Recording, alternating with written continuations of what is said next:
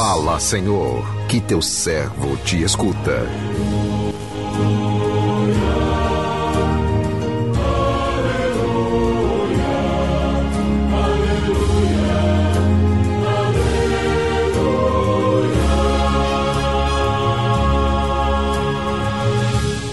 O Senhor esteja convosco, Ele está no meio de nós.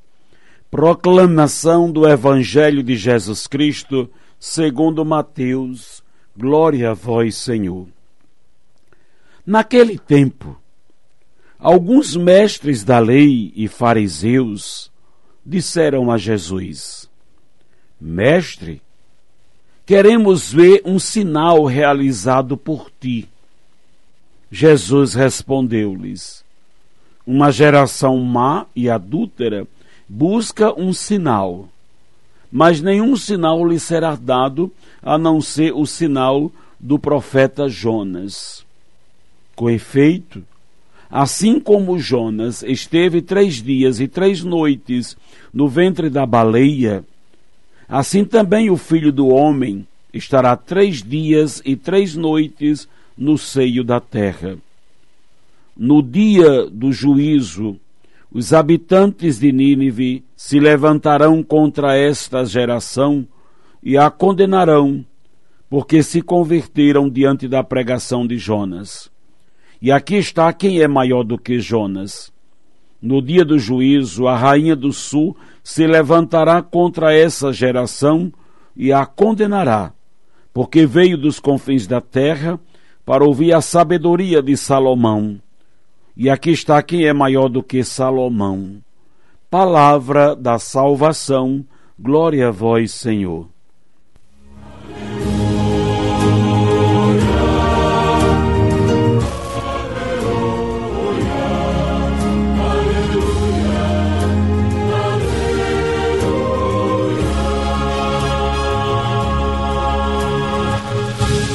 Meu irmão, minha irmã, ouvintes do programa Sim a Vida, os mestres da lei e os fariseus pedem sinais a Jesus.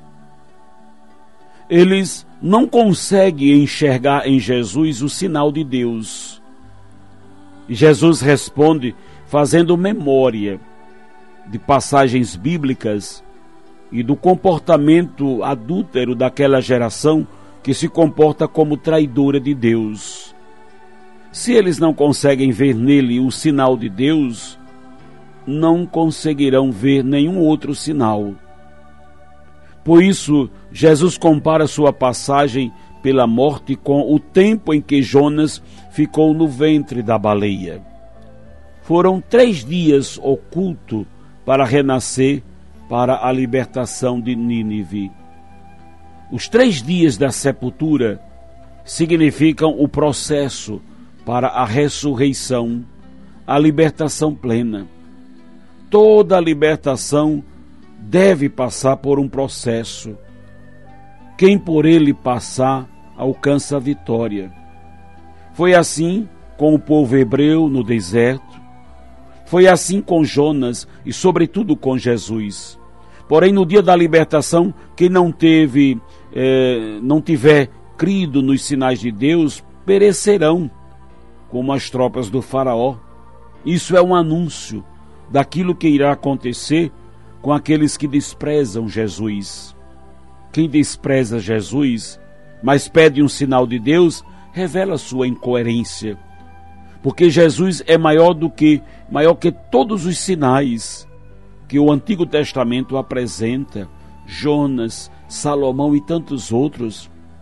Além disso, quem busca apenas em Jesus um milagreiro para satisfazer suas necessidades pessoais, particulares, pode se decepcionar com ele, pois sua libertação é para todos, não para atender casos particulares ou satisfazer egoísmos. A fé no Deus da libertação que deve nos unir, nos levar a promover a libertação. É Jesus, meu irmão, minha irmã, que está chamando a sua geração de má e adúltera. Primeiro, uma geração má, é aquela que vive norteada pelas maldades, pelas coisas injustas, erradas.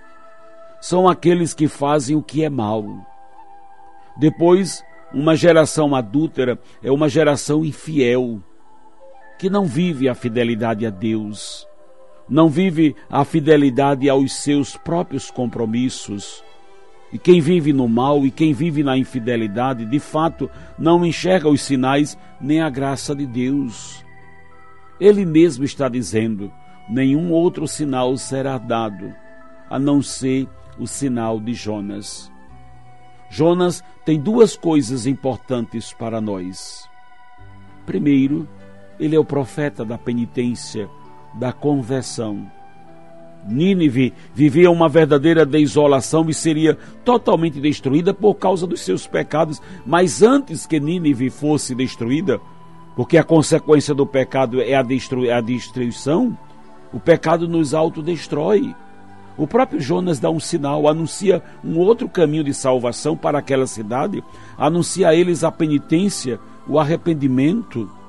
Olhemos para nós, olhemos para nós. Muitas vezes queremos que Deus faça algo por nós, mais do que Deus já fez, mais do que os sinais das graças de Deus que estão aí. O que nós precisamos é de penitência, de conversão Precisamos reparar a direção para onde a nossa vida está indo. Precisamos rever nossos atos, nossas atitudes, porque estamos ficando cegos até diante da graça de Deus. É muita maldade e perversão nos nossos tempos. Enxergamos apenas os defeitos, os problemas dos outros. Vivemos acusando uns aos outros e não nos arrependemos nem nos convertemos das nossas próprias maldades. Se aquela geração foi má e perversa, imagina o que está sendo a nossa geração diante de Deus. Os ninivitas se converteram diante da pregação de Jonas.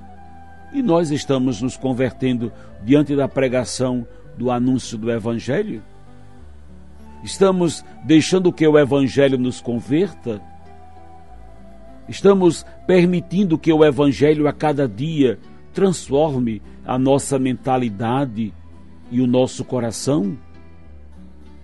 Ou estamos ainda naquelas velhas atitudes, nos mesmos rancores, mesmos ressentimentos, nas mesmas mágoas, as mesmas atitudes, as mesmas agressividades?